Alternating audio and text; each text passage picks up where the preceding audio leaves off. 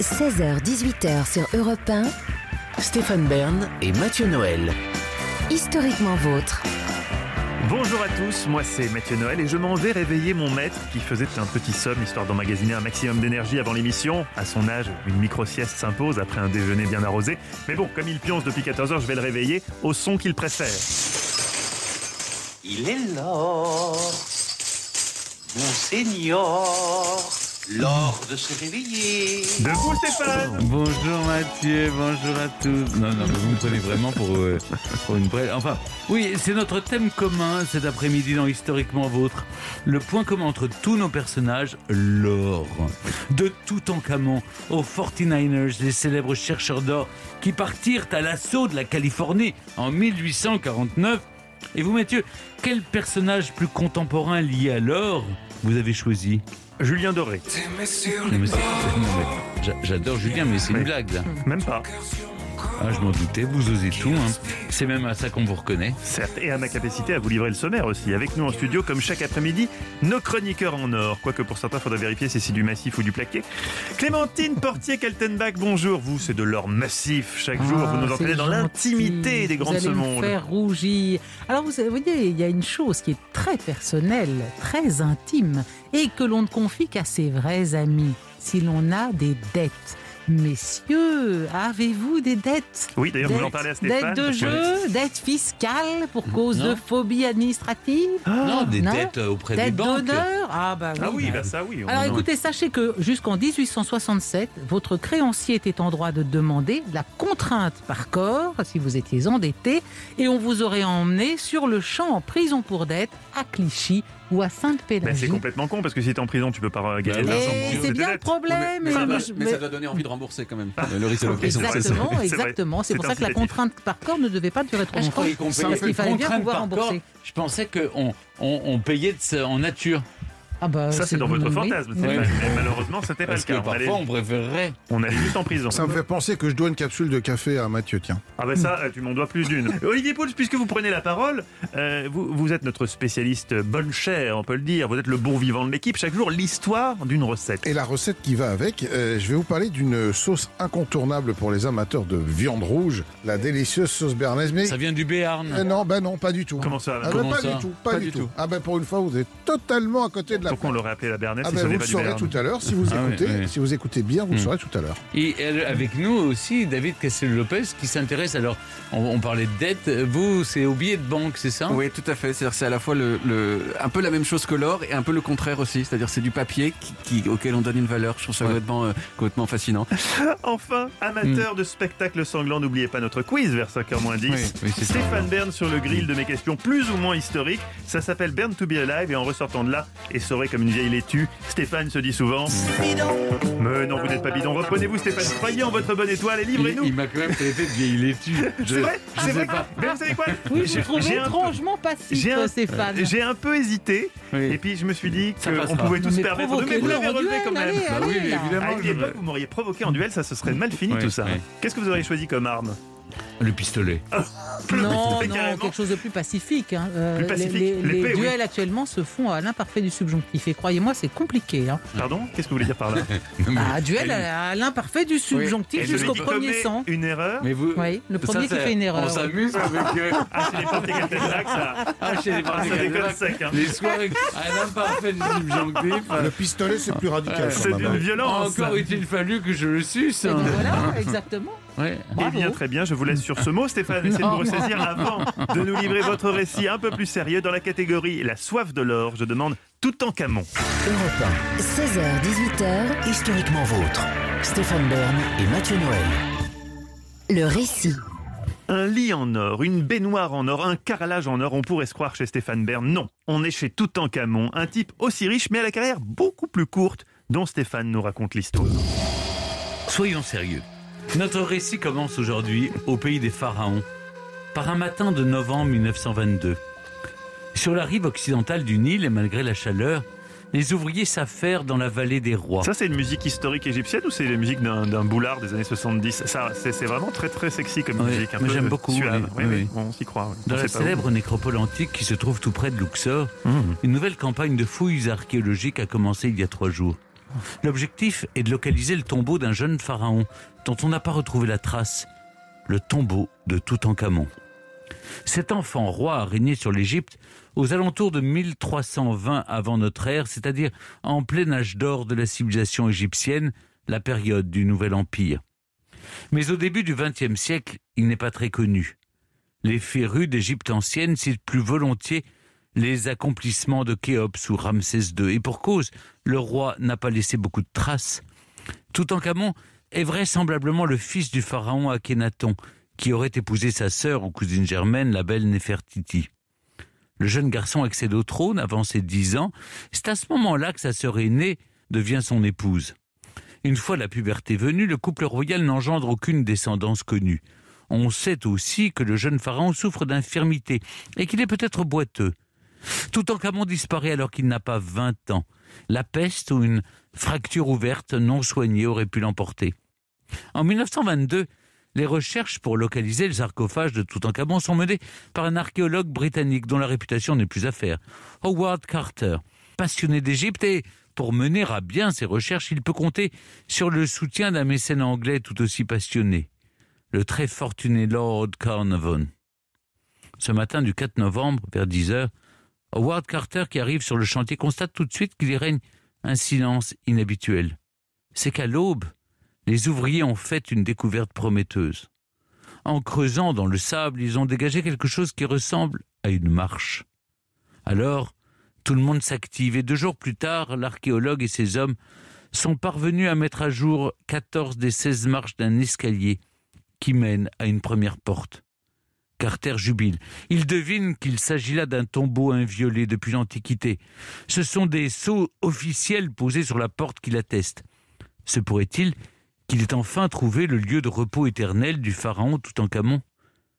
Quelques semaines après la découverte, Howard Carter s'apprête à pénétrer dans le tombeau. Il est accompagné de son bienfaiteur, Lord Carnarvon, venu avec sa fille, Lady Evelyn. Arthur Callender, un ingénieur bien connu de Carter, s'ajoute à ce trio. Ces quatre-là ne le savent pas encore, mais ils vont inscrire la date du 26 novembre 1922 dans l'histoire. Après avoir descendu les marches, ouvert une première porte, déblayé un long corridor, Carter et ses compagnons se trouvent face à une nouvelle cloison. Est-ce qu'on remettrait pas la petite musique érotique égyptienne là? Ah voilà, ah là, là voilà. L'archéologue oh, enlève petit à petit les pierres qui obstruent le passage. Hmm. Et une fois l'ouverture assez grande, hmm. il y glisse un bras. Qu'est-ce qu'il y glisse Un bras. Oh. Pour éclairer à la lumière d'une bougie ce qui se cache ici depuis des millénaires. Au premier coup d'œil, Howard Carter reste sans voix, car partout il voit de l'or. C'est un bric-à-brac d'or, de l'or qui scintille de tous les côtés, de l'or qui reflète intensément la lumière de sa chandelle. Les accompagnateurs s'impatientent, ils veulent savoir ce que Carter aperçoit. Des choses merveilleuses, leur répond-il. Car il s'agit bien là d'un trésor faramineux. Point de lingots, mais des milliers d'objets qui sont entreposés dans les quatre pièces qui forment le tombeau. À quatre mètres sous terre, Carter vient d'ouvrir un garde-meuble doré qui est abandonné depuis plus de 3000 ans. Cette découverte est celle de sa vie. Son nom sera pour toujours associé à celui de Toutankhamon car il n'y a plus aucun doute hmm. sur l'identité de la momie qui occupe les lieux. De nombreux objets portent le cartouche du pharaon, c'est-à-dire son nom en hiéroglyphe. Ce jour-là, l'inventaire commence et la tâche n'est pas facile. Il faudra 10 ans pour répertorier les 5398 pépites qui composent l'immense trousseau funéraire du pharaon. Parmi ces merveilles découvertes dans le tombeau, dans l'antichambre, trois lits funéraires dorés, un magnifique trône incrusté d'or et de pierres précieuses, des chars de cérémonie, deux immenses statues de Toutankhamon. Dans l'annexe, plus de 2000 objets, dont beaucoup de jarres de vin millésimés. Dans la pièce du trésor, une statue d'Anubis, le dieu protecteur des morts, des statuettes en or, de fabuleux bijoux, des coffrets dorés contenant les viscères du roi, très important, des sceptres royaux, des maquettes de bateaux, j'en passe partout du bois sculpté, de l'ivoire, de l'obsidienne et bien sûr l'éclat de l'or. Tout ça pour accompagner le pharaon dans le royaume des morts. Le pharaon, justement, se trouve dans la chambre funéraire. Et c'est un véritable coffre-fort doré qui abrite sa momie. Une première chapelle en referme une seconde, puis une troisième, même une quatrième. Et à l'intérieur des chapelles, on trouve enfin le sarcophage Mais le jeu des poupées russes continue, car le sarcophage renferme trois cercueils emboîtés les uns dans les autres. Le dernier est à lui seul un trésor d'orfèvrerie d'une valeur inestimable, est entièrement fait d'or massif et ne pèse pas moins de 110 kilos. Et bientôt Carter va mettre la main sur l'ultime trésor. Europe 16h, 18h, Historiquement vôtre. Stéphane Bern et Mathieu Noël. le récit. Les personnages en or de l'histoire, c'est le point commun de nos trois personnalités historiques du jour. Stéphane, vous nous racontez euh, la découverte du tombeau de Toutankhamon, inventeur, si on veut, du bling-bling post-mortem. Il était entouré d'or. Et de l'or, de l'or encore. Dans le dernier cercueil de Toutankhamon, l'archéologue Howard Carter trouve la pièce la plus connue du trésor du pharaon, son masque funéraire. 11 kilos d'or massif ont été utilisés pour réaliser ce portrait du roi qui recouvre sa tête et le haut de son buste et doit le protéger des périls de l'au-delà. On relèvera aussi que les prêtres égyptiens ont soigneusement chaussé le jeune défunt qui porte une paire de sandales 100% pur or. On l'a compris, dans l'hypogée de Toutankhamon, l'or abonde. Le métal si précieux est partout. Car dans les croyances égyptiennes, si les os des dieux sont d'argent, leur chair est d'or. Le jaune brillant si proche de l'éclat du soleil est tout simplement la couleur de leur peau.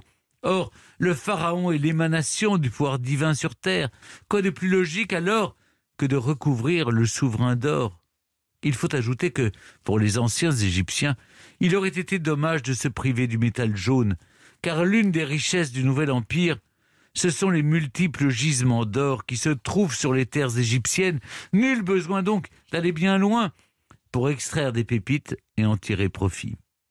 Aujourd'hui, les ors de Toutankhamon et sa supposée malédiction ont projeté cet éphémère pharaon au premier rang des stars de l'Égypte ancienne. Pourtant, avant la grande découverte de Ward Carter, le jeune homme avait plutôt été relégué aux oubliettes de l'histoire. Mais comment un souverain, disparu avant ses 20 ans, a-t-il pu accumuler tant de trésors de son vivant? Eh bien justement, il n'en aurait pas eu le temps. Plusieurs objets du trésor auraient en fait eu un premier propriétaire. Des égyptologues de renom ont établi qu'une de ses sœurs, la reine pharaon Méritaton, a régné avant lui. Sur plusieurs objets trouvés dans le tombeau, d'anciens signes auraient été effacés par le cartouche de Toutankhamon. Ces petites traces correspondent en fait aux cartouches de la reine pharaon qui n'aurait jamais profité de son somptueux mobilier. Les ors de Toutankhamon qui ont forgé sa célébrité n'étaient finalement pas tout à fait à lui.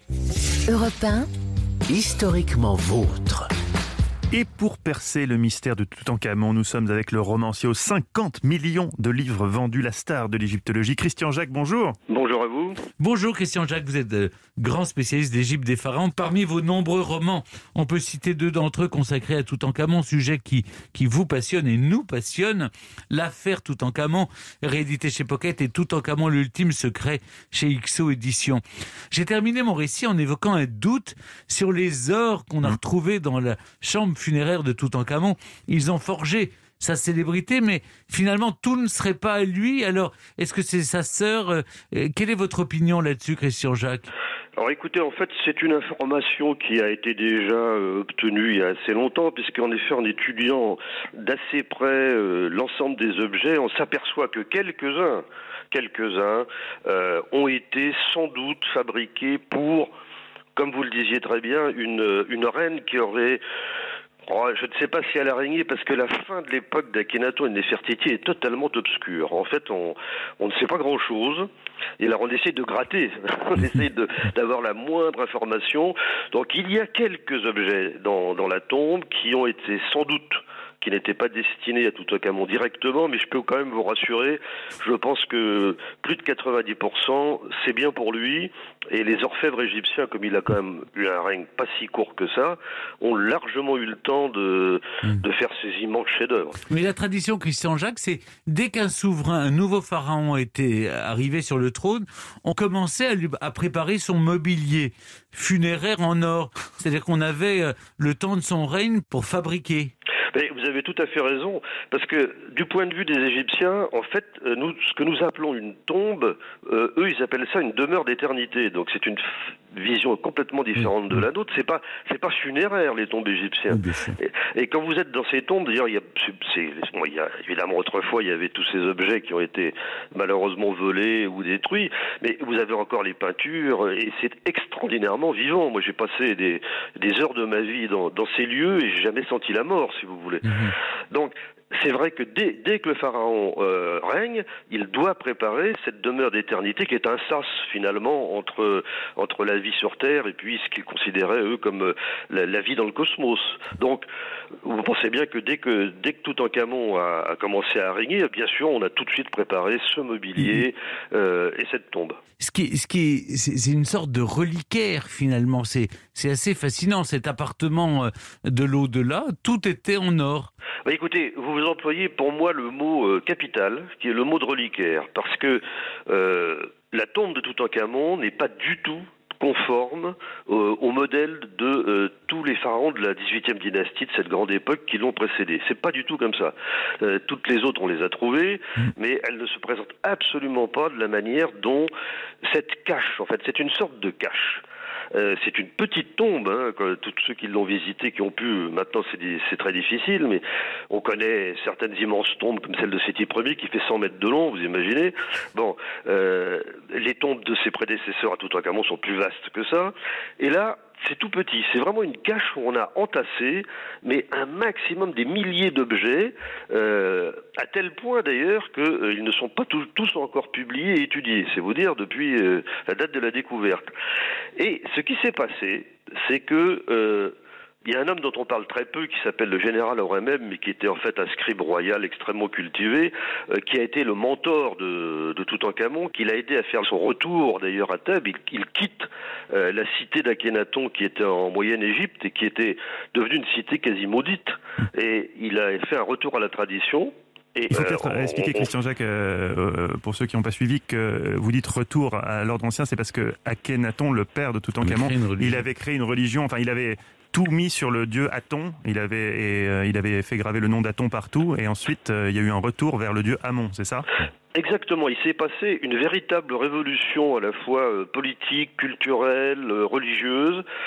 Je pense qu'il il s'est passé un phénomène très simple, c'est que le général aurait même, il s'est dit bon, là on vient de vivre quelque chose de très grave. L'Égypte a failli basculer, a failli sombrer, y compris d'ailleurs euh, euh, par rapport euh, à la politique extérieure. Donc il a rassemblé, et heureusement pour nous égyptologues, il a rassemblé tout ce qu'il pouvait y avoir dans une vraie tombe, j'allais dire, d'un roi égyptien. Et c'est la seule. C'est la seule qu'on ait comme ça. Et ensuite, les premiers ramessides ont caché cette tombe, l'ont occultée, parce que elle se trouve en fait au centre de la vallée des rois.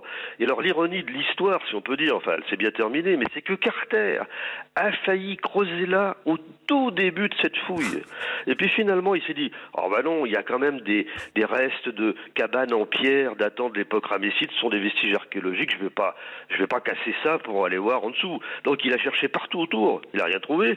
Et pour sa dernière campagne de fouille, Carnarvon, son, son grand ami, n'a plus d'argent. Il lui dit "Écoute, je, je peux plus, plus te financer." Bon, et il dit une dernière chance, une dernière chance. Voilà, c'est ma dernière campagne. Et là, dit "Bon, tant pis. Je reviens d'où je suis parti. J'enlève euh, tous ces vieux vestiges qui n'avaient qu'un intérêt, disons secondaire."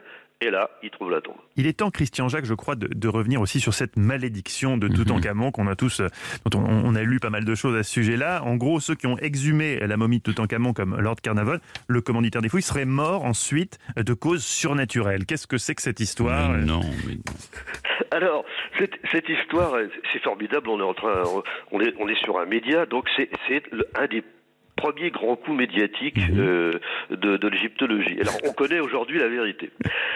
Quand Carter a, a- a- a découvert la tombe, il, était, il a toujours été en très mauvais termes avec les autorités égyptiennes.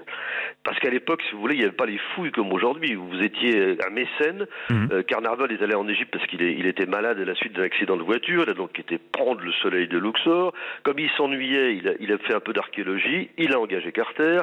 Et Carter n'était pas un égyptologue officiel, il faut le savoir. C'était Ah. un type qui était, qui a tout appris sur le terrain.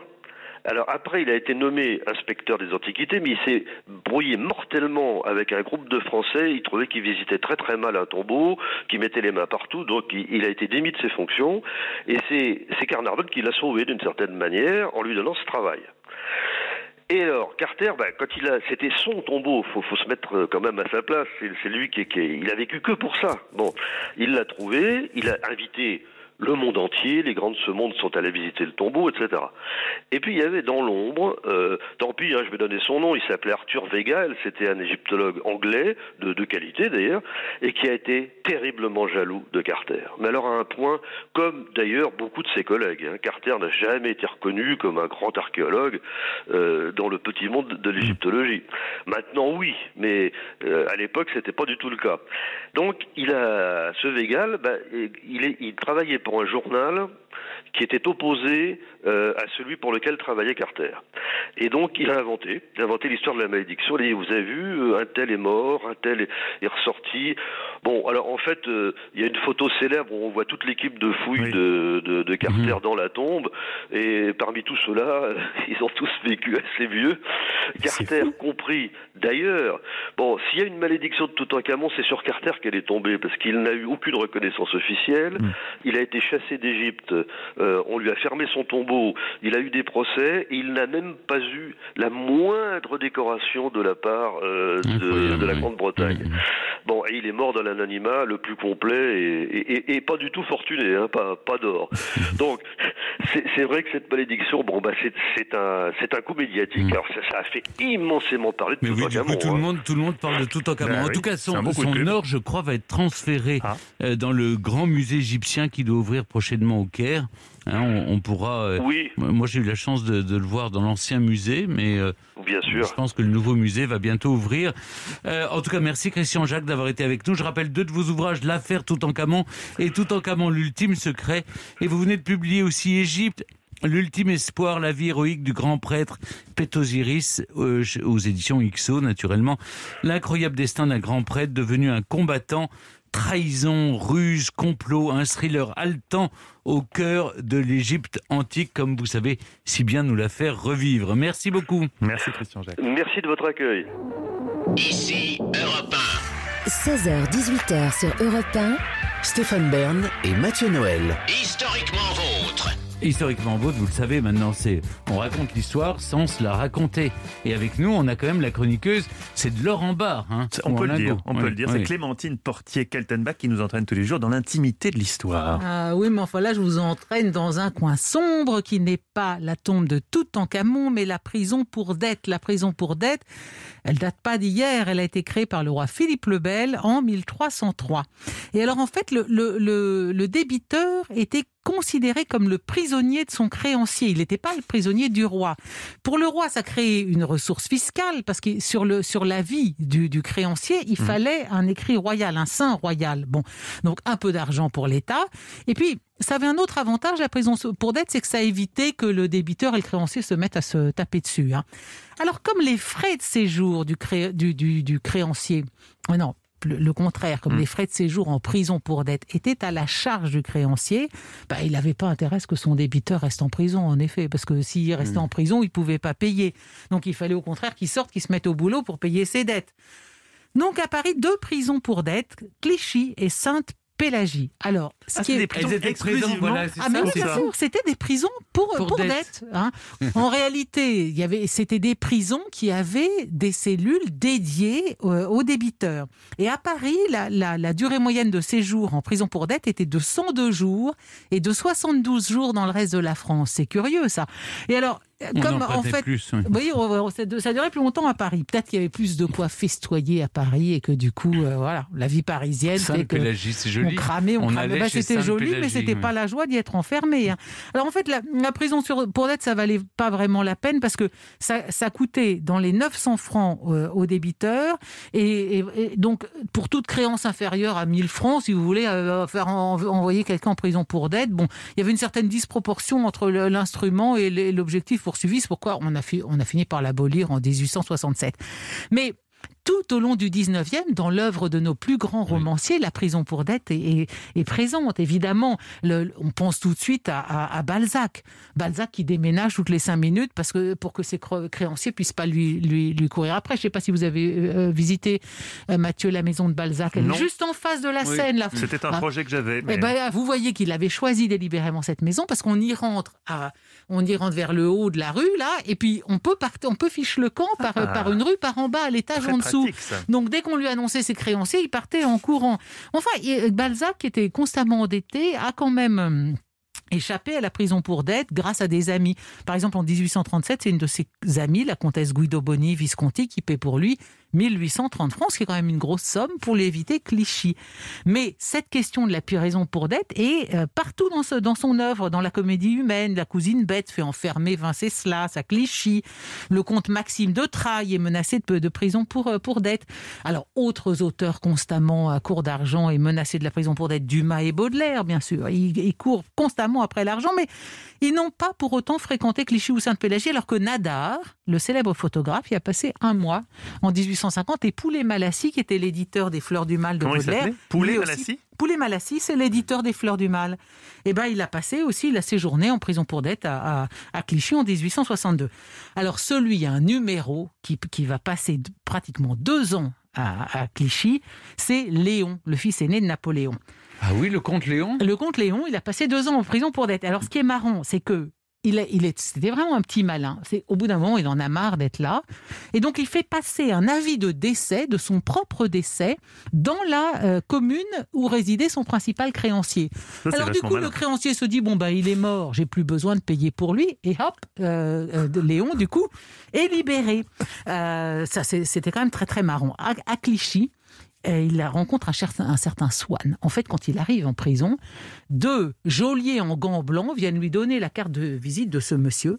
Swann était un riche négociant américain, un ami de Washington et de Lafayette, et il avait été mis en prison pour dette à Clichy euh, en 1808 pour la somme de 60 000 francs. hein. Donc, quand euh, le comte Léon arrive en prison à Clichy, Swann y est déjà depuis 29 ans. 29 ans hein. Alors, parce que pour un Français, la contrainte par corps, ça pouvait pas dépasser 5 ans, mais pour un étranger, euh, c'était... Mais euh, comment voulez-vous qu'il rembourse ses dettes s'il est en prison alors, 29 mais ans Ça non, n'a il s'en foutait, c'était pas son problème, parce que si vous voulez, il avait, il a- sa fortune s'élevait à 3 ou 4 millions, donc il aurait très facilement pu payer Mais- tout ce qu'il devait, mais- mais... il prétendait ne pas devoir 60 000, mais 6 000 francs. Donc il refusait Ah, de les payer. anciens et les nouveaux francs. Il refusait de payer cette somme, même si pour ça, il devait passer toute sa vie en prison. Donc il avait fait savoir à sa femme et ses enfants qu'il les déshériterait jusqu'au dernier sou s'ils avaient le malheur de payer ses dettes. Alors comme il était très riche, il payait les dettes de tous ses voisins de cellules pour pouvoir récupérer leurs cellules et constituer un, spacieux appartement qu'il qu'il a fait meubler euh, somptueusement. Il avait donc cinq cellules à, lui- tout seul, deux geôliers en gants blancs, puis il recevait ses invités au cours de, de repas servis dans de l'argenterie et, et fournis par le meilleur traiteur du moment. Et puis par ailleurs, il louait une maison rue de Clichy pour sa famille, ses maîtresses, ses amis de passage. Et ils avaient- de se compliquer la vie. Extraordinaire. Alors ils avaient deux, il avait, euh, il y avait deux voitures attelées à leur disposition pour aller se promener, pour aller au spectacle, etc. Ils étaient entretenus aux frais de, de Swann, qui ne leur demandait qu'une chose en compensation, hein, c'était de venir leur faire le récit de, de leur vie parisienne. Alors, le fils Léon, euh, dont je vous parlais à l'instant, je reviendrai une autre fois sur son sort parce que c'est quand même un, sacré coco. Mais sachez qu'à à 33 ans, c'est-à-dire l'âge auquel son père était à quelques mois d'être couronné empereur à Notre-Dame, le comte Léon lui était en prison pour dette à Clichy depuis deux ans.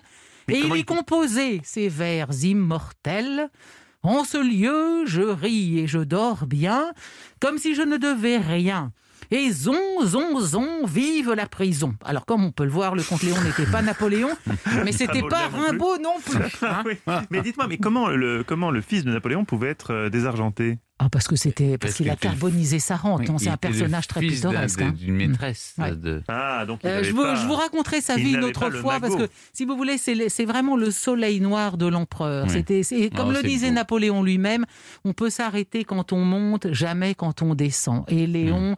euh, il a terminé à, à Pontoise, marié à une femme de ménage qui a fait Oui. la manche pour payer les quatre planches de son cercueil. Eh Et mais- oui. Oh non, ne, Eh ne défleurez pas votre prochaine chronique, Clémentine, on a- envie d'entendre. il était la moitié de Napoléon. Oui.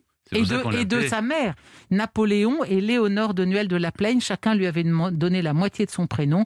Et, et lui-même disait, avec des parents comme les miens, n'avais-je Oui. pas, pas tout pour n'être rien Et en effet, il ne Mais fut il rien. l'avait bien analysé. Freud n'était pas encore là, mais. Mais dites-moi, il est bien ce Swan, euh, mais moi j'aurais. Ça vous fait envie, Stéphane Non, mais euh, c'était plus simple de payer, parce que ça lui a coûté finalement plus cher que toute la dette qu'on lui réclamait. Bien sûr, mais c'était un homme qui avait de la... Oui, oui, il était Hmm. en- entêté. Hein. Question de panache. En Ouais. aurez-vous dans Ah le bon, quiz Bien sûr. Ah, ça, qui vivra Bien verra. sûr, ouais. 16h-18h sur Europe 1. Historiquement vôtre. Chaque jour, quand arrive le moment fatigue du quiz, tel un cheval peureux, il se dérobe devant l'obstacle. Clémentine est alors obligée de lui donner un petit coup de cravache pour qu'il accepte de l'affronter. Stéphane prend alors son courage à deux mains et s'exclame avec une intonation guerrière qui trahit ses chances de succès. Bon, bah allons-y. Jouons à Burn to be Alive. Ce quiz fratricide. Stéphane, première question pour vous, j'espère qu'elle n'est pas trop dure. Le premier duc de Clarence. Oh, ça, ça- dès qu'il y a des nobles, à mon avis, vous avez une chance de gagner. Le premier duc de Clarence, Georges Plantagenet, a été condamné à mort pour avoir préparé un complot contre le roi d'Angleterre, Édouard IV. Comme dernière volonté, il a demandé à être fusillé sur son cheval. Vrai ou faux? Wow. Ah, Ah oui, c'est des nobles, mais ça belle question. A priori, je ne le sais pas, mais Un des premiers Plantagenets, c'est ça, c'est- Stéphane euh, Oui, le premier duc de Clarence, Georges Plantagenet. Fusillé, il n'aurait pas été... Ah oui, Ouais. Ouais. Oui, il a Mais demandé de fusiller. Il demandé d'être fusillé sur son cheval. c'est beau comme, euh, comme, comme Ouais, idée, Une ça. belle mort. hein. Il voulait mourir en se battant ou à cheval. Je dirais non. Il n'y a pas de fusil. Vous diriez non. Vous avez a gagné. Bravo Stéphane. Hmm. Comme quoi, c'était complètement au hasard Ah ou- non, pas du tout. Déduction avec les fusils. oui, Effectivement, faux. Non, alors il a, il a, il a eu une, une requête étonnante. Euh, Comme il adorait l'alcool, il a demandé à être noyé dans un tonneau de vin. Hmm. C'est en 1478, on savait vivre à l'époque, voyez. Question numéro 2 pour vous, Clémentine Portier-Kaltenbach. Quand on atteint au cricket le score de 111, on appelle ça faire une Nelson, qui est un hommage non pas à Nelson Montfort, mais à l'amiral Nelson. Vrai ou faux? Alors, je, je- je- intuitivement, je dirais que c'est vrai. Mais pourquoi 111 alors que euh, Trafalgar c'est 1805, l'année de la mort de Nelson? Donc quel est le rapport entre 111 et, et l'amiral Nel- Nelson? C'est ça que je comprends pas. Il n'y avait pas 111 bateaux en tout, il y avait pas, je ne vois pas le chiffre 111 dans l'histoire de Trafalgar. Je vais dire oui quand même parce que je trouve que cette Vous dites histoire oui est belle, oui. C'est la Oui. réponse que vous avez choisie. Vous avez.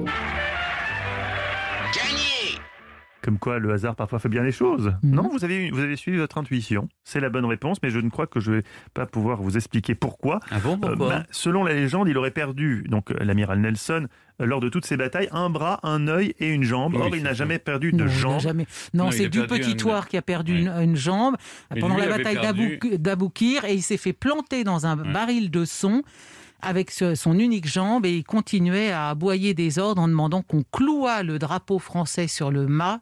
Euh, parce que vous savez, quand on amène le drapeau dans la marine, ça veut dire qu'on s'avoue vaincu. Mais jamais Nelson n'a perdu une jambe. Qu'est-ce que c'est que Non, cette il n'a pas perdu de jambe, mais il a Non, non. perdu le reste. Bah Il oui, le un, un œil, d'accord, et un bras. Alors Oui, attention, parce que là, les arbitres de touche sont en train de débattre du fait que euh, est-ce que vous avez droit à un point ou deux points pour cette réponse Non, mais argumentée attendez, non, mais. Ah, Stéphane, une, une réclamation, Stéphane, non, vous pensez qu'elle mérite un seul Le point CAF se Bon, c'est quand même. Stéphane qui décide. Un seul point. Le CAF se rebiffe. Un seul point. Stéphane, question numéro 3. Question sur la vie de la grande historienne Clémentine Ah, Portier-Kaltenbach. c'est pas Des questions vraiment très très précises. Dans sa famille, on lui a trouvé un chouette surnom. Celui d'un massacre qui a fait 20 000 morts. Vrai ou faux? La Saint-Barth. Enfin. je sais qu'elle est parpaillotte, donc euh, je vais, je vais éviter de, de la froisser. Moi, Oui, très- personne ne m'a appelé Saint-Barthélemy. Qu'est-ce que c'est que cette histoire? Donc, quelle est votre réponse, Stéphane? C'est vrai ou c'est faux cette histoire? Vous avez un autre surnom Un euh, surnom Non, qui, non, qui- qui serait issu d'un massacre qui a fait 20 000 morts quand même. hein. non, non, pas- non, je crois pas. Ce serait franchement. Ce serait franchement étonnant. Non, c'est vrai, c'est vrai. Je Ah, comment ça c'est vrai C'est vrai vrai c'est vrai. Vous avez gagné. Ah, Vous avez changé votre fusil d'épaule au dernier moment, vous avez eu raison. Oui. Alors vous ne le savez pas vous-même, Clémentine, Non. visiblement, comment les gens Non. vous appellent dans votre dos, on vous surnomme Catine. Ah bah oui, bien sûr Ah Elle avait oublié son propre surnom. Ah, mais Katyn, c'est Ah oui, pas, c'est Katyn. pas le massacre de Ah bah, Katyn. ah c'est... si, Katyn, c'est l'URSS qui a tué Oui. 20 000 Polonais Oui, quand ça, même. ça, hein. c'est vrai, le massacre de Katyn. Ah, vous avez raison, mais ah, je- Eh oui. c'est vraiment, c'est tellement tiré par les cheveux. Euh, Oui. oui. oui, bien sûr, euh, mais c'est C-A-T-A-I-N, pas K-A-T-Y-N. La personne qui conçoit ce, ce quiz a tendance à faire des, des- des- des questions qui Mais sont tirées par les cheveux. comment c'est-il un truc pareil Ben, c'est- incroyable. Tout sur vous. Mais on, dit que quand même le massacre de Katyn. Oui, euh, c'était horrible. C'était c'est horrible. vraiment. Hein, c'est d'ailleurs une pomme de discorde entre la, la- la Russie et la Pologne. Oui, que- d'ailleurs, les Russes ont tenté de faire croire que c'était les Oui. nazis, mais en 90, ils ont reconnu que c'était eux. Ils ont été obligés de reconnaître que c'était eux. Voilà, Alors là, vous voilà. bouchez un Et voilà votre, votre Mm. très joli surnom. Question numéro 4 pour vous, Clémentine. Justement, à l'époque des premières constructions euh, des pyramides en Égypte, il y avait encore des mammouths. Vrai ou faux? Mais c'est faux. On va pas en Égypte. en tout cas. Non, c'est faux. ah, Ma question ne va pas jusque-là. Parce qu'à cette époque des premières constructions de pyramides, il y avait encore des mammouths. C'est faux.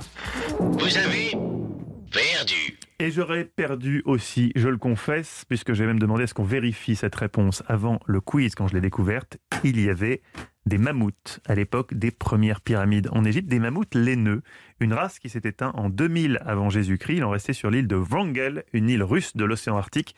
Les premières pyramides ont été érigées par la troisième dynastie de l'ancien empire d'Égypte en moins de 2700 avant Jésus-Christ. Les mammouths sont donc contemporains des pyramides.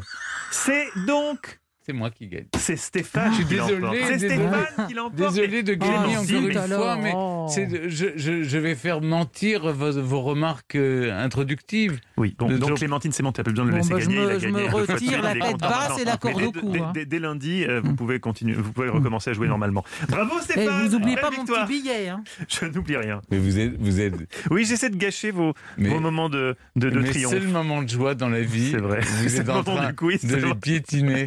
C'est vrai, c'est vrai, on n'a pas beaucoup de motifs de réjouissance Non, en par ce les temps qui courent, donc quand on gagne, Et vraiment, dans le quiz. mais, mais comment, Mathieu, vous pouvez gâcher la vie d'un camarade de jeu comme mais ça pas du tout, je vous titille, mais vous adorez ça. en Oui, plus. oui. –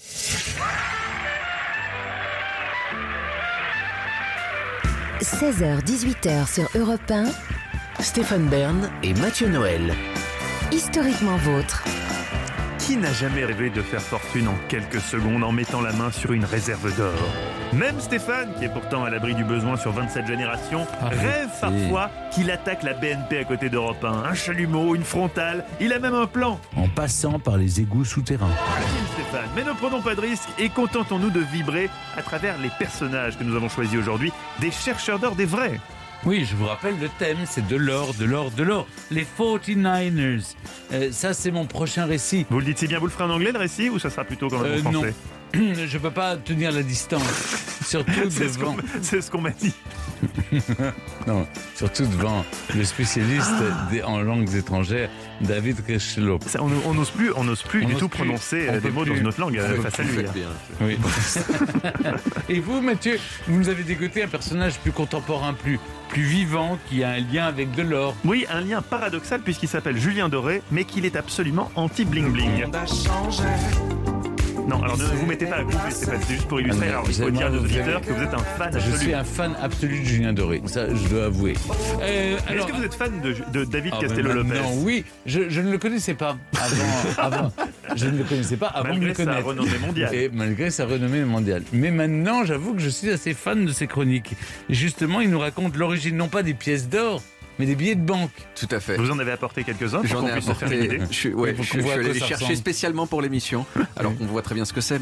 Et puis avec nous, Olivier Pouls, qui lui s'intéresse. Alors lui, qu'est-ce qu'il a trouvé dans le thème du jour? L'or, Ouais. euh, voilà. Bah, je- J'en profite pour dire que l'or en cuisine, je trouve ça complètement ridicule. Ah oui, c'est vrai. Un, un restaurant à Dubaï où on mange une, une côte de bœuf à l'or Oui, euh, avec des sens, feuilles de. Je crois qu'il y a un joueur, de, un sens. joueur de foot qui est allé. Oui. À 1200 euros la côtelette, et qui a fait des photos avec. Sur Instagram, ça a bien buzzé. Oui. Mm. Donc vous nous parlez? Non, mais moi, plus modestement, de la sauce qui va aller avec euh, la côte de bœuf, pourquoi pas la béarnaise. D'où Mmh. vient-elle et comment la réussit-on de manière immanquable Mais c'est bien meilleur que l'or. Et le mot de la fin, c'est évidemment Stéphane Bern qui Oui, que je vous ai dit cette expression, avoir un poil dans la main.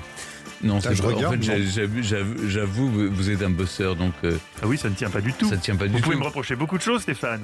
Bah, d'être un con, mais pas, mais pas d'être, mais pas, Ah, pas non. d'être un feignant, Stéphane. Non, ça, non, peux- ça, vous on ne peut pas. Ça, on ne peut pas. Et tout de suite, mon cher Stéphane, remontons le ton jusqu'en 1849 à la rencontre des 49ers, ces célèbres chercheurs d'or qui partirent à l'assaut de la Californie.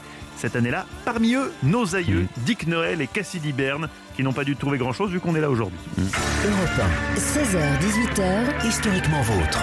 Stéphane Bern et Mathieu Noël. le récit. Ils étaient des milliers à beugler comme Joe Dassin. L'Amérique, je veux la voir et je l'aurai. Et ils l'ont eu. Stéphane nous raconte maintenant, une fois qu'il aura fini de fredonner Jodassin, l'histoire des chercheurs d'or les plus célèbres, ceux de la ruée vers l'or. On les surnomme les 49ers. Si la Californie est aujourd'hui l'État le plus peuplé des États-Unis d'Amérique au milieu du 19e siècle, où nous partons maintenant, la réalité est tout autre. Quelques milliers de pionniers ont à l'époque choisi de dompter ces terres sauvages bien plus faciles que les déserts alentours.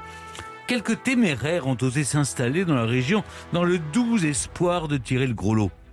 Johann August Sutter est l'un d'eux. Débarqué sans le sou en Californie en 1839, ce commerçant d'origine suisse est dix ans plus tard l'un des plus riches propriétaires terriens de toute la vallée de Sacramento.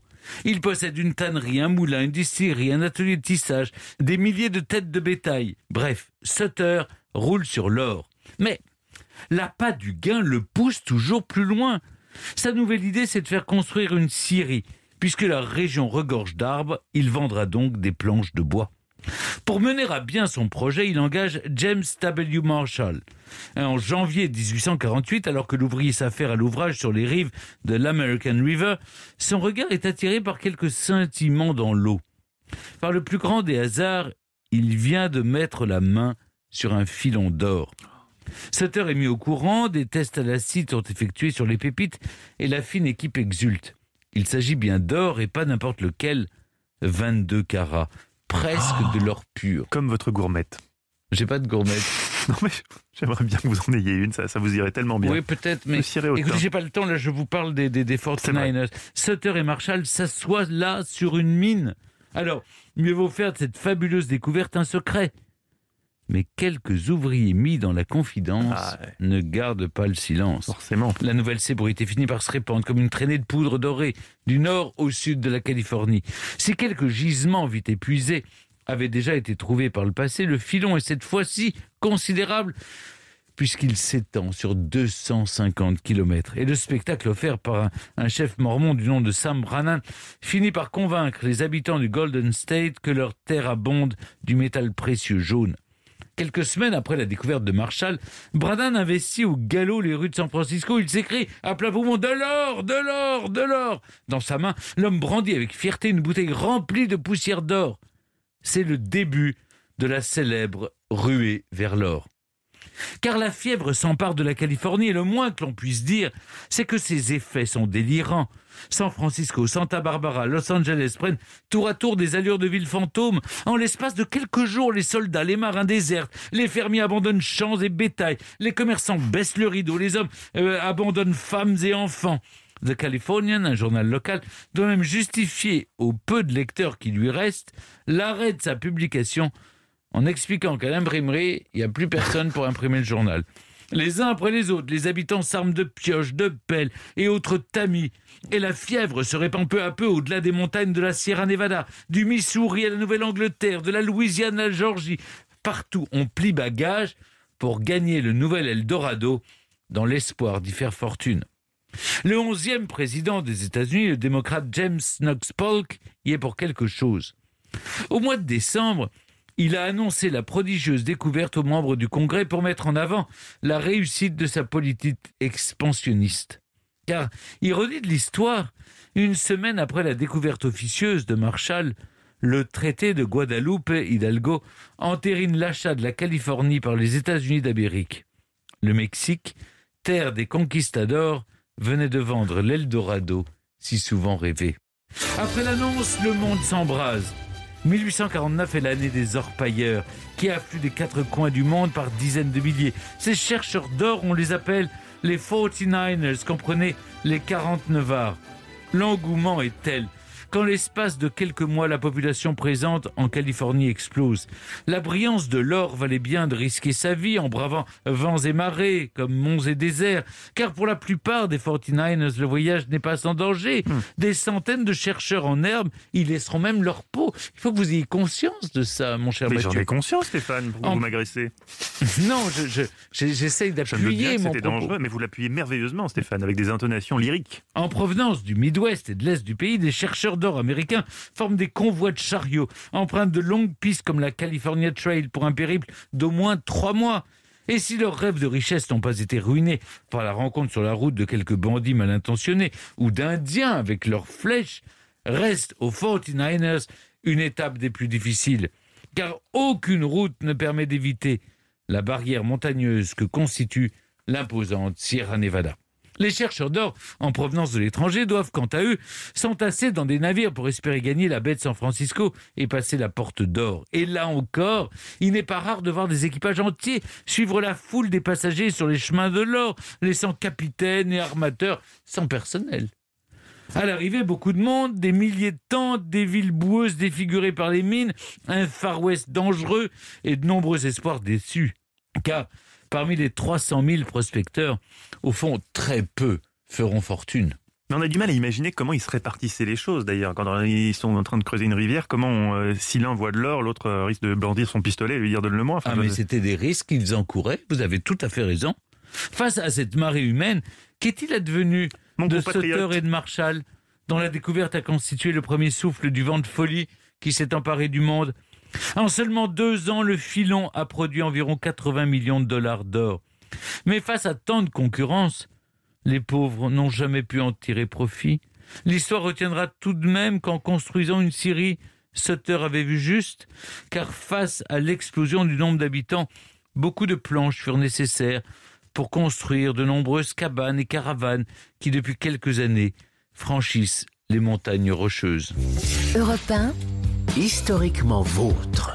Pour continuer d'évoquer ceux qui se sont rués vers l'or dans l'Ouest américain, on accueille notre invité Annick Foucrier, Stéphane. Oui, qui est historienne, spécialiste de l'histoire d'Amérique du Nord, l'auteur du rêve californien, migrant français sur la côte pacifique euh, chez Belin. Au moment de la découverte de l'or, on est en 1848, la guerre contre le Mexique vient de s'achever.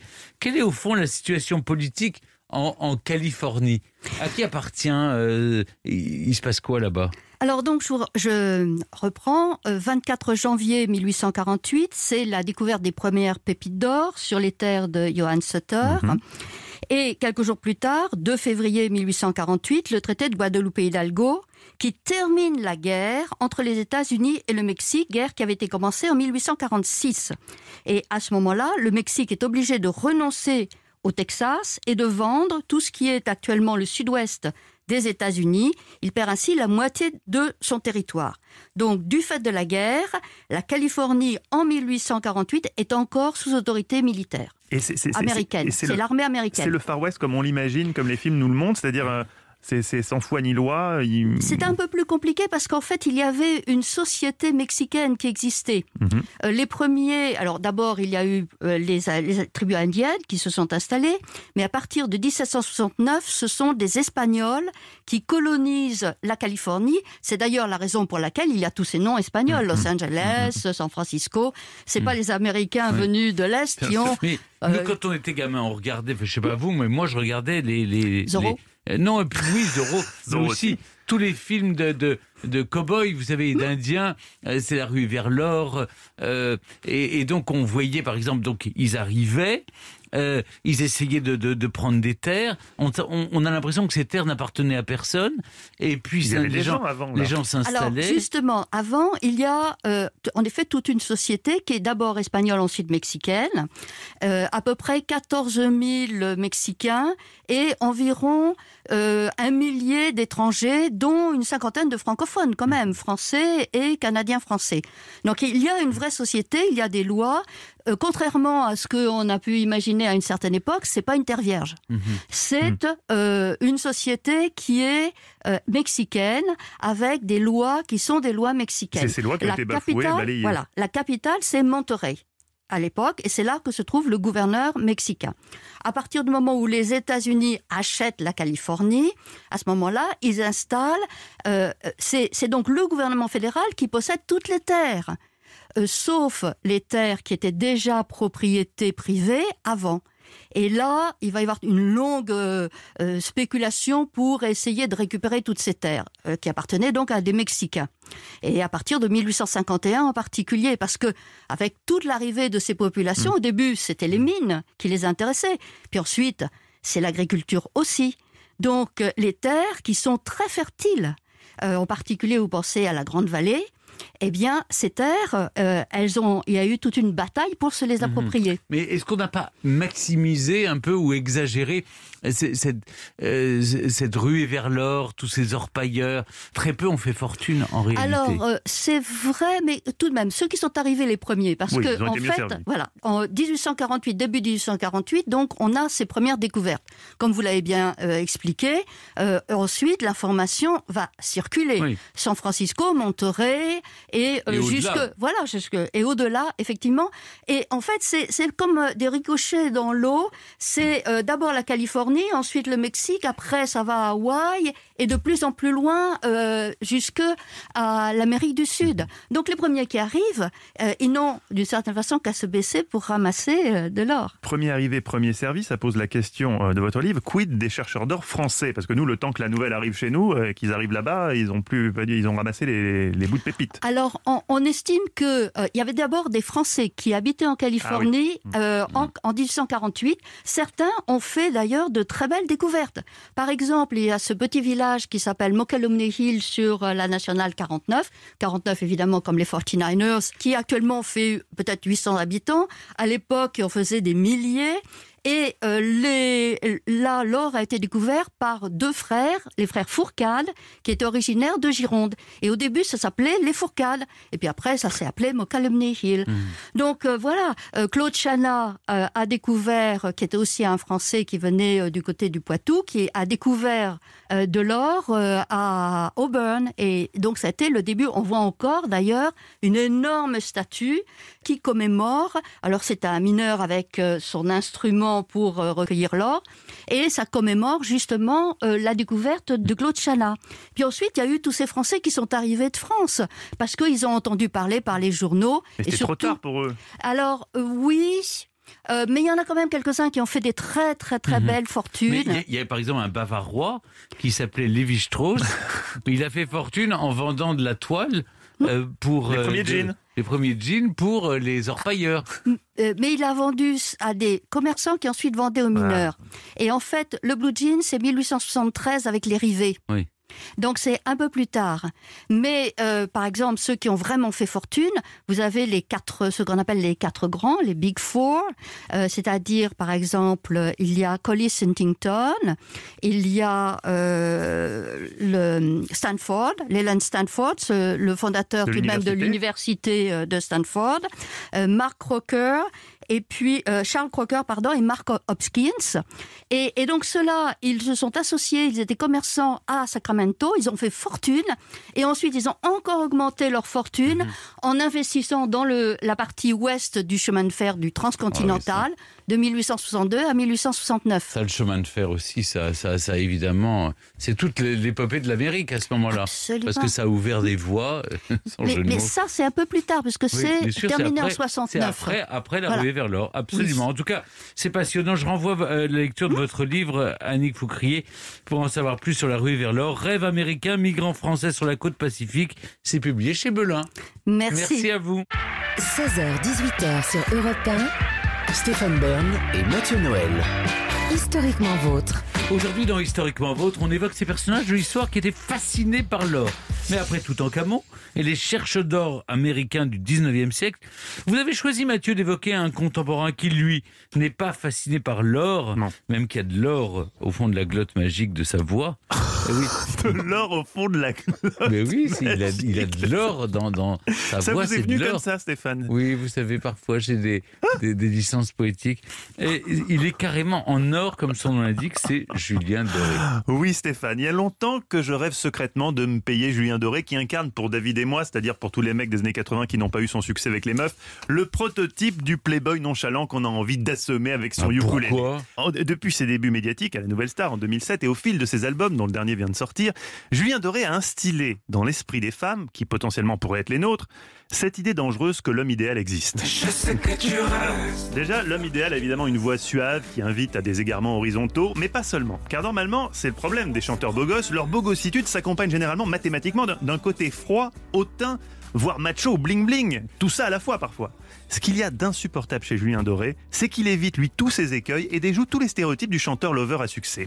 Il porte la dorure en son nom, mais la simplicité en sa chair. Et c'est pourquoi vous êtes nombreux et nombreux à l'adorer, à commencer par Stéphane Bern, un des plus grands fans de Julien Doré, vous me confirmez Ah, j'adore ce garçon. par rapport à Tino Rossi et André Ah, Dassari, non, non, mais- dans votre, dans votre mais- panthéon mais- personnel. Mais, je suis vraiment fan de, de Julien Doré. et humainement aussi. Ah, J'adore ce garçon. Alors voilà, c'est un petit gars bien de chez nous, un petit gars du Sud, natif d'Alès, dans le Gard, qui n'a jamais renié ses racines Mm. et qui, comme Jean-Michel Apathy, mais avec beaucoup plus de cheveux, a choisi de faire de son accent sa fierté.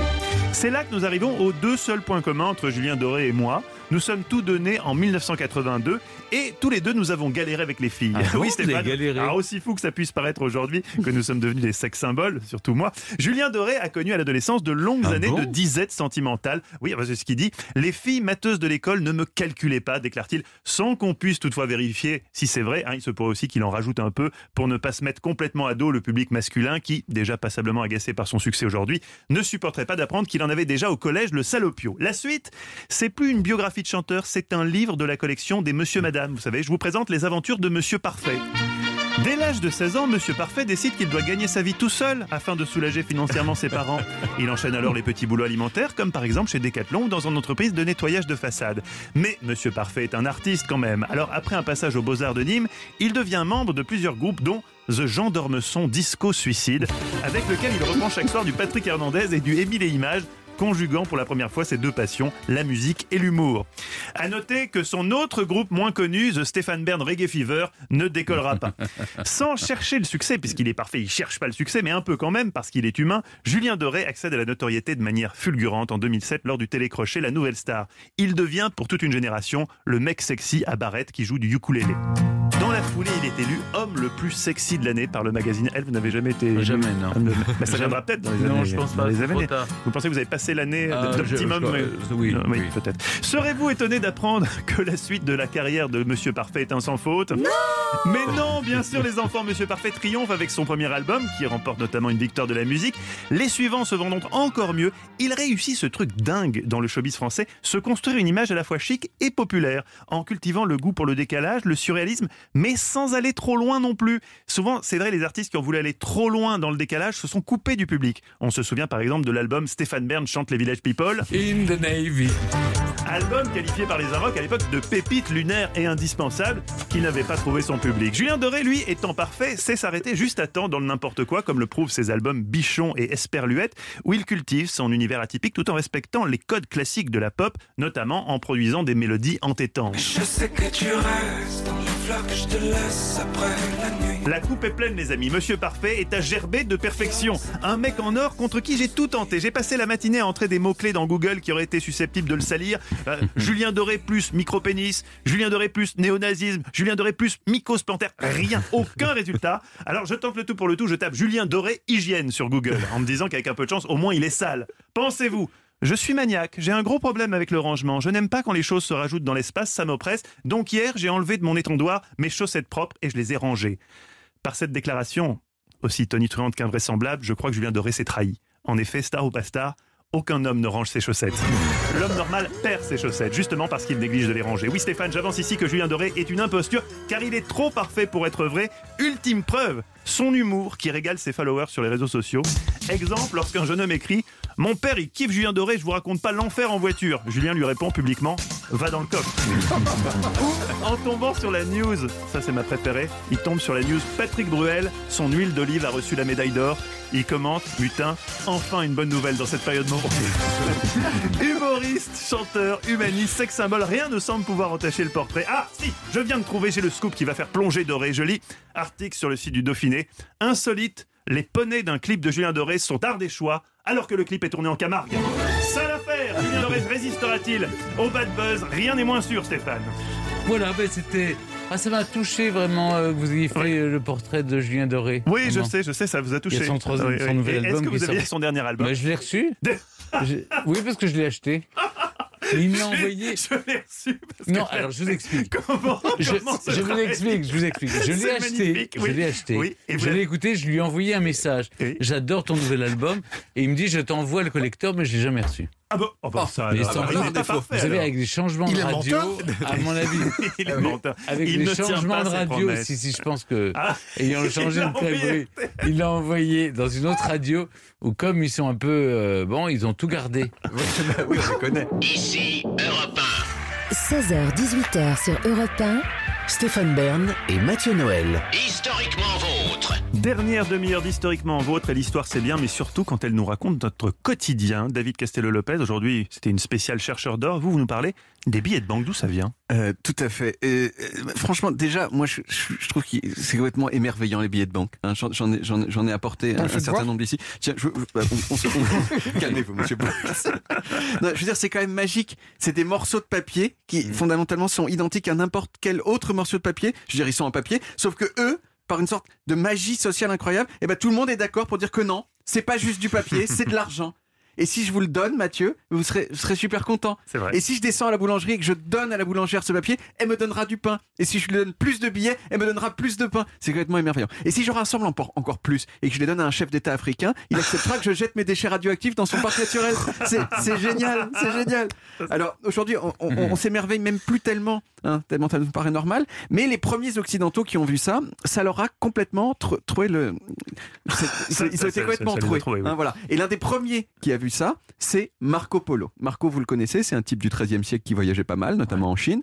Et un des trucs qu'il a le plus sidéré, Marco Polo, ce sont les billets de banque qui avaient été inventés par les Chinois environ 300 ans plus tôt, autour de l'an 1000. C'est Tim Harford qui raconte cette histoire une fois de plus. C'est pas la première fois que je, que je cite Tim Harford, mais qu'est-ce que vous voulez, il est super. hein. Donc, on était autour de l'an 1000 en Chine et euh, dans la région du Sichuan, hein, qui était une région frontalière, souvent en guerre. Et donc l'empereur de Chine, il kiffait pas trop qu'il y ait des réserves d'or trop importantes dans le Sichuan. Il préférait que ce soit du fer. Mais le truc, c'est que le fer, c'est sympa, mais c'est pas hyper précieux. Ce qui fait que si vous vouliez acheter un poney, par exemple, eh bien, vous deviez vous pointer avec une brouette de pièces en fer, ce qui est chiant. Alors maintenant, pour comprendre ce qui s'est passé, il faut imaginer que dans le Sichuan de l'an 1000, comme aujourd'hui, il y avait un certain nombre de gens qui avaient la réputation d'être à la fois fiables et solvables, un petit peu comme vous, Stéphane. Et ce qui s'est passé, c'est qu'il y a des marchands qui ont commencé à accepter que ces gens fiables, au lieu d'apporter une boîte de pièces en fer pour payer leur poney, eh bien, ils marquent plutôt sur un bout de papier Stéphane Bern doit une brouette de pièces en fer à Yang Ming. Or, dans la région, tout le monde sait, Stéphane, que vous êtes un gars fiable et Hmm. solvable. Et donc, le bout de papier que vous avez donné à Yang Ming, eh bien, Yang Ming, la prochaine fois que lui il doit acheter un truc, à la place de donner du fer, Il peut donner cette- le bout de papier où il y a marqué papier. que vous devez une boîte de pièces. Et tout ça, c'est basé sur la confiance, hein, Stéphane, Oui. euh, que vous inspirez aussi Chonet de l'an 1000, donc s'il vous plaît, ne le laissez pas tomber. Vous notez aussi au passage que tant que le billet circule, Stéphane, en fait, votre poney, il a été gratuit pour vous, ce qui est Ouais. sympa. Hein C'est vrai. euh, mais oui. Et peu de temps après, l'empereur de Chine, il a fait, mais putain, mais c'est trop cool cette idée. Et il a dit, en gros, à partir de maintenant, il y a que moi qui peut faire ça. Il y a que moi qui peut émettre des billets. Euh, au début, les billets chinois qu'on appelait des jiaozi, hein, j'ai pas essayé de le prononcer à la chinoise là, on pouvait les échanger contre du vrai or. Mais au bout d'un moment, même plus. C'est-à-dire que la quantité de billets émis n'était plus indexée sur des richesses que l'empire possédait effectivement. Ah bon Donc ils étaient là. Mais oui, et là, ça a été la porte ouverte à toutes les emmerdes, parce qu'évidemment, le gouvernement chinois, il avait besoin d'argent pour payer les trucs. Et c'est quand même super tentant quand on a Ah, besoin d'argent oui. de juste imprimer des billets. Mais après, il y en a trop. Et qu'est-ce qui se passe quand il y a trop de billets en circulation? L'inflation. C'est l'inflation, ça rase. Et votre monnaie, elle vaut... L'inflation, ça rase. Ça, C'est un concept ça économique que Thomas Piketty n'a pas développé dans son Exactement. dernier ouvrage. Je l'avais pourtant dit. Hein, Mais oui, pourtant, c'est con, il tu- s'est arrêté. ouais, et votre monnaie, elle vaut de moins en moins, jusqu'à ce qu'elle ne vaille plus rien du tout. Et c'est ce qui s'est passé en Chine. Et dans plein d'autres pays depuis, l'un des exemples les plus récents, c'est le Zimbabwe, qui en 2008 a eu une inflation de 231 millions de pourcents. Hmm. C'est-à-dire que si au 1er janvier vous aviez 2 310 000 dollars euh, zimbabwéens, euh, euh, au 31 décembre, euh, ces 2, 2 millions de dollars, il valait plus que 1 dollar. Voilà, c'était ça l'inflation, La- l'inflation au Zimbabwe. Mais dans l'ensemble, les États, ils ont appris avec le temps à résister à la tentation d'imprimer de l'argent. Et donc, mille ans plus tard, dans l'ensemble, les billets de banque, bah, ça marche encore. Voilà. Ça marche encore, mais je dirais qu'on les redécouvre avec avec ceux que vous nous avez apportés, Oui. parce que c'est quand même, euh, on vit dans une économie de plus en plus Mais démonétisée. oui, il y a bien un moment où avec ça le va. paiement sans contact, on n'en voit plus beaucoup. Ça, ça, ça, ça va Oui. s'arrêter un Mais moment. Déjà, il n'y aura plus de pièces, il y aura plus Ben de- oui. On, pense, on parle même d'arrêter les pièces jaunes. hein. Mais que va faire Bernadette Chirac Ben oui. Mais c'est plus Bernadette, c'est Madame Macron maintenant. c'est pas, ah, c'est pas faux, c'est Ouais, vrai, c'est vrai, elle a déjà passé le flambeau. Ouais, vrai. Ça fait longtemps qu'on n'avait pas parlé de Brigitte Macron, c'est important de, le- Bah, de c'est le vous souligner. qui C'est vrai, c'est vrai, je vous ai mis sur la voie. Merci David. Merci on retrouve Et les origines en podcast billets, sur Oui. les applis Non, audio si et sur le voulez, site europe1.fr. Et dans un instant, on va parler nourriture terrestre. Ah oui, très terrestre, mais très délicieuse, avec la bonne sauce béarnaise de Papa Mm. Pouls. 16h-18h sur Europe 1.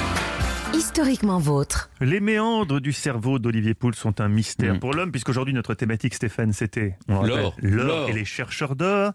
Et donc chacun, modestement à sa petite échelle, en tant que chroniqueur, a, a cherché un sujet qui correspondait un peu à cette thématique.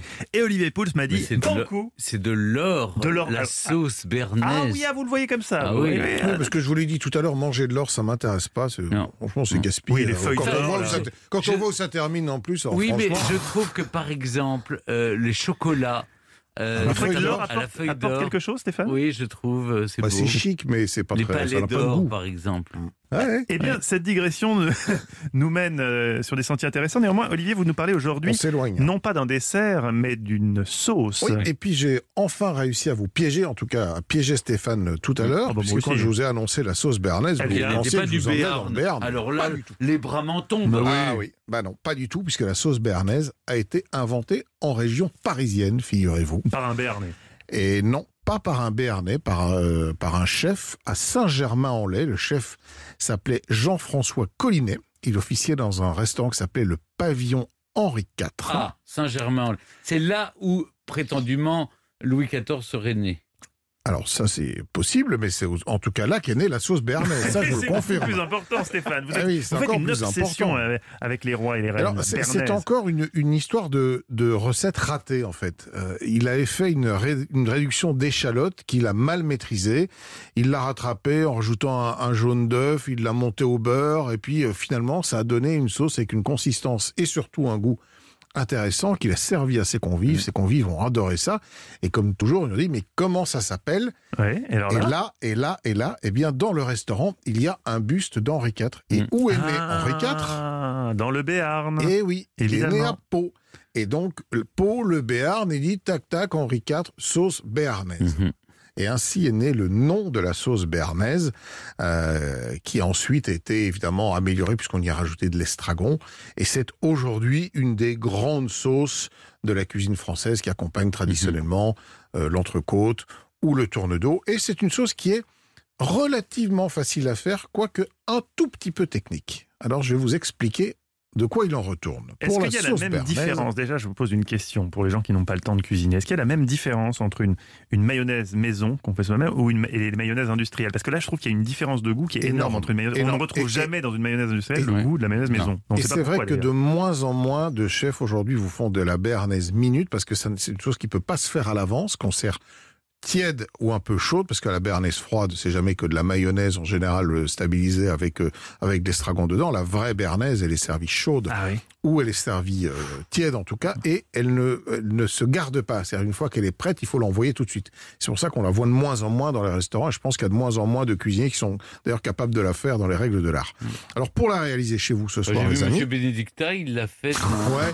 dans- un pot. Mais elle est moins convaincante. Oui, c'est c'est Ouais. pas pareil. Et si hein. vous la réchauffez, celle-là, vous allez voir, ça marche pas du tout. Ah oui. Alors, vous allez prendre une échalote, 3 cuillères à soupe de vinaigre de vin blanc, 5 cuillères à soupe de vin blanc, un peu d'estragon. Vous allez mettre tout ça dans une, euh, une petite casserole et vous allez laisser réduire, infuser et réduire de moitié. Vous filtrez, vous récupérez ce, ce- ce- ce petit jus euh, qui est légèrement vinaigré et parfumé, évidemment, à l'estragon. Vous cassez deux œufs, vous en récupérez les jaunes, vous mettez les jaunes dans la casserole, le petit jus que vous venez de faire, et vous mettez ça dans un bain-marie. Parce que l'astuce, c'est de ne pas cuire les jaunes d'œufs. Si on monte trop haut en température, tac, ça fige, Hmm. les, zones, les jaunes d'œufs sont cuits et la sauce est ratée. Donc il faut rester à une température relativement basse. Donc dans un bain-marie, c'est idéal. Et vous allez remuer tout ça, fouetter et rajouter progressivement des petits morceaux de beurre froid, 150 grammes de beurre froid. Et la sauce va figer, elle va monter parce que énergiquement vous allez la, la remuer au fouet, au fouet pour lui donner un côté un petit peu plus aérien. Vous terminez sel, poivre et de l'estragon ciselé et vous avez votre sauce bernaise. Il n'y a plus qu'à cuire votre tourne d'eau ou votre, ou votre entrecôte saignante bien sûr et accompagner tout ça. euh, Ouais, c'est pas simple à frites. C'est pas simple à faire hein, comme C'est- recette. C'est assez rapide, ça met 10 minutes, mais on ne peut pas arrêter. Il faut vraiment Ouais. tourner en permanence. Et toute l'astuce consiste à, à- à ne pas monter trop en température. Et c'est pour ça qu'on met le beurre bien froid de manière à ce que, bah, à aucun moment, on ne puisse être trop chaud et donc faire coaguler les jaunes. Le Très plus bien. simple quand vous avez une bernaise à faire, c'est que vous passez un coup de fil à Pulse, il arrive en scooter. Je viens la faire chez vous il a chez fait nous. minutes et c'est Ouais. toujours réussi. Moi, c'est le conseil que je vais vous donner. Alors justement, merci Olivier. On peut retrouver donc euh, votre numéro de téléphone. euh, euh, on peut retrouver toutes vos recettes sur le site d'europe1.fr et on vous retrouve demain autour de la table des bons vivants de Laurent Mariotte de 11h à 12h30 sur Europe 1 avec Kev Adams en invité.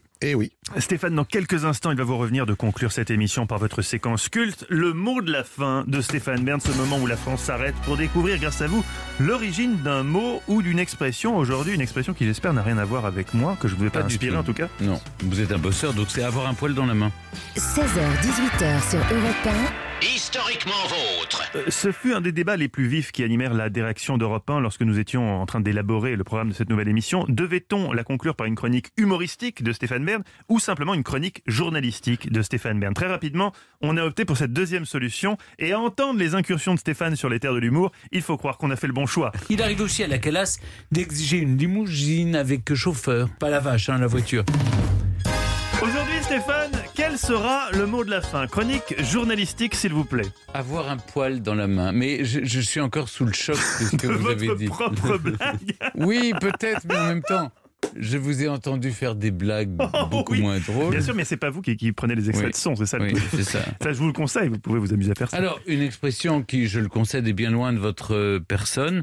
Vous, le staccanovis de la blague, le forçat de la poilade. Bon, dès que vous aurez fini de parler de moi, je veux bien que vous nous expliquiez l'origine de cette expression. Elle date du début du 19e siècle. Elle signifie que ne faisant rien du tout, aucun frottement ne vient au creux de la paume, de la main. Du coup, un poil a tout le loisir d'y pousser. On dit aussi avoir un baobab dans la main, un palmier même, euh, voire une queue de vache. Notez que paradoxalement, ceux qui ont un cheveu sur la langue parlent autant que ceux qui n'en ont pas. Quand on a un poil dans la main, on est un fainéant. Fainéant signifie fait, néant. Comprenez qu'il ne fait rien. Ouais. En Angleterre, on utilise une jolie expression to be work shy, ce qui veut dire avoir une certaine Ah, ça, timidité au british, travail. ça, oui. Je, je ne sais pas si ça peut passer comme excuse auprès de son supérieur hiérarchique. I'm work shy. I'm work shy. En Grèce, on dit être le patron à l'auberge des fainéants. En Espagne, ser más flojo que un muelle de guita, traduisait être mou comme un rideau. Ça aussi, Oui, c'est pas visuel. mal parce que c'est Ouais, oui, ça, ça. Voilà, je trouve que j'ai assez travaillé comme ça aujourd'hui.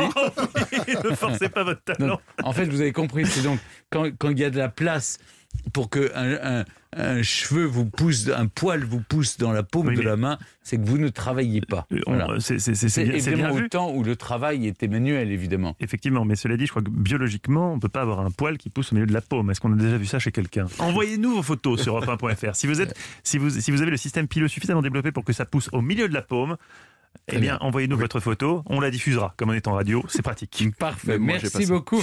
Je, vous offre pour nous quitter une dernière citation de Ah, Jules Renard. S'il vous plaît. La paresse n'est rien de plus que l'habitude de se reposer avant d'être fatigué. Un nouveau numéro d'Historiquement Votre s'achève, les amis. C'est un tel déchirement que j'envisage de porter le deuil jusqu'à demain, 16h. Ah, en attendant, va. Qu'est-ce que vous avez retenu de cette émission en or, on peut le dire Écoutez, moi je suis encore tout ému que vous ayez consacré une grande partie de cette émission à Julien Doré. Votre ami Julien Mon Doré, ami Julien on peut le Doré. dire, mais c'était Et pas vraiment réciproque puisqu'il vous a pas envoyé le, le Si, il a CD dû promis. mais vous savez, c'est une radio concurrente, mais néanmoins Ah, amie, qui me l'a gardé. Aïe, aïe, aïe. Et je pense qu'ils l'ont mis en vente avec euh, tous mes, vieux mouchoirs toutes les et- reliques et, toutes les de reliques de, mes tiroirs. Mais euh, voilà, alors que maintenant, tout ce qui est envoyé Europe 1 m'arrive. On se retrouve demain dès 16h, Stéphane, pour un nouveau numéro Retrouvez Historiquement Vôtre tous les jours de 16h à 18h sur Europe 1 et en podcast sur europe1.fr.